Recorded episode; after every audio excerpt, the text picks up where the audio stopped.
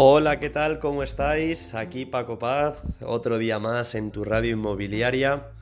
Vamos con un tema hoy dirigido a los buscadores, ¿vale? Ya sea que buscas para comprar, buscas para alquilar o buscas para invertir. Bueno, típica situación, acabas de ver una casa que aparentemente está muy bien de precio, estás en los portales, te pasan una propiedad, una agencia, un profesional una casa que aparentemente está muy bien de precio. Bueno, yo os voy a animar que os hagáis tres preguntitas o que os planteéis tres preguntas para ahorraros tiempo y, sobre todo optimizar vuestras búsquedas, ¿vale? Vamos a suponer, vamos a hacer un caso práctico, vamos a suponer una vivienda, nosotros tenemos la necesidad de buscar una vivienda con tres habitaciones, dos baños y vamos a pagar un precio X y estamos buscando en esta zona, zona I, vamos a llamar, ¿vale?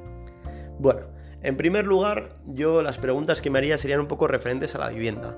Em, los metros coinciden un poco con, mis necesidades, porque bueno, yo quiero tres habitaciones y dos baños, pero a lo mejor un baño es un aseo y un aseo de cortesía y las tres habitaciones resulta que una es verdaderamente pequeña o no tiene ventilación, ¿vale?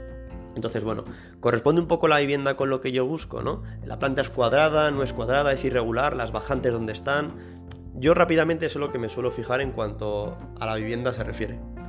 En segundo lugar, las preguntas que me hago son referentes a la finca, ¿vale? Al edificio, eh, cómo es la comunidad, eh, me viene referenciado los gastos que tiene, ¿no? Son gastos muy altos, muy bajos, hay actividad profesional dentro de la comunidad o no, la primera y la segunda planta son oficinas, eh, si estoy a lo mejor en el centro, no es raro que el 70% del edificio se alquile por Airbnb.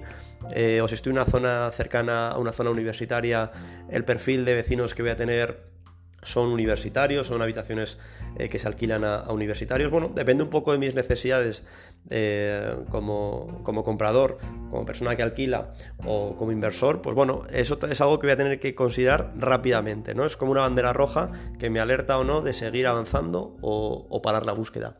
Y en tercer lugar, lo que me fijo es en la calle, eh, exactamente dónde está ubicada. ¿Vale? A veces viene referenciado en los anuncios, a veces te dice la dirección exacta, otras veces no, se puede eh, identificar muchas veces por las fotografías, pero bueno, evidentemente hay fincas, hay, localizaciones que están vetadas. ¿Por qué? Porque a lo mejor tiene, bueno, en Argüelles teníamos un caso que había, vendíamos una propiedad en la que justo en el edificio contiguo era una casa ocupa. Pues el problema no era de la propiedad, evidentemente, era de que los vecinos eran una casa ocupa. Eh, en el mismo Argüelles es un barrio bastante irregular. Eh, no es lo mismo una calle como puede ser el Paseo de Pintor Rosales, que da con agradables vistas al Parque del Oeste, una zona muy demandada, una calle muy, muy, muy demandada que unas calles más pequeñitas del mismo barrio, que a lo mejor tienen un bar encima, o tienen una discoteca, o tienen una casa de apuestas, que evidentemente eso va a hacer que, yo como buscador, pues bueno, sea una bandera roja o no, para si quiero comprar directamente yo como particular, quiero alquilar, quiero vivir ahí, o como inversor quiero meter mi dinero, ¿vale? Recapitulando, Hoy un shot bastante cortito. Me fijo rápidamente en esas banderas rojas relacionadas con la vivienda, ¿no? Los metros coinciden o no. Me fijo rápidamente en las. Eh, bueno, en todo lo que se refiere a la finca, al edificio. Mm, puede ser una finca problemática o no. Eh, qué tipo de comunidad hay, los gastos pueden ser altos o no, ¿vale? Eso hay que, hay que verlo rápidamente. Y en tercer lugar, bueno, exactamente dónde está ubicada. Tengo un bar encima, no. Eh, me va a suponer problemas eh, que el patio interior tenga una salida de humos porque hay un restaurante chino. Ese tipo de cosas son importantes que, rápidamente agilicéis el ojo ¿no? y os ahorréis mucho tiempo en estas búsquedas que si no a veces se convierten en, caminos por el desierto y que no terminan nunca.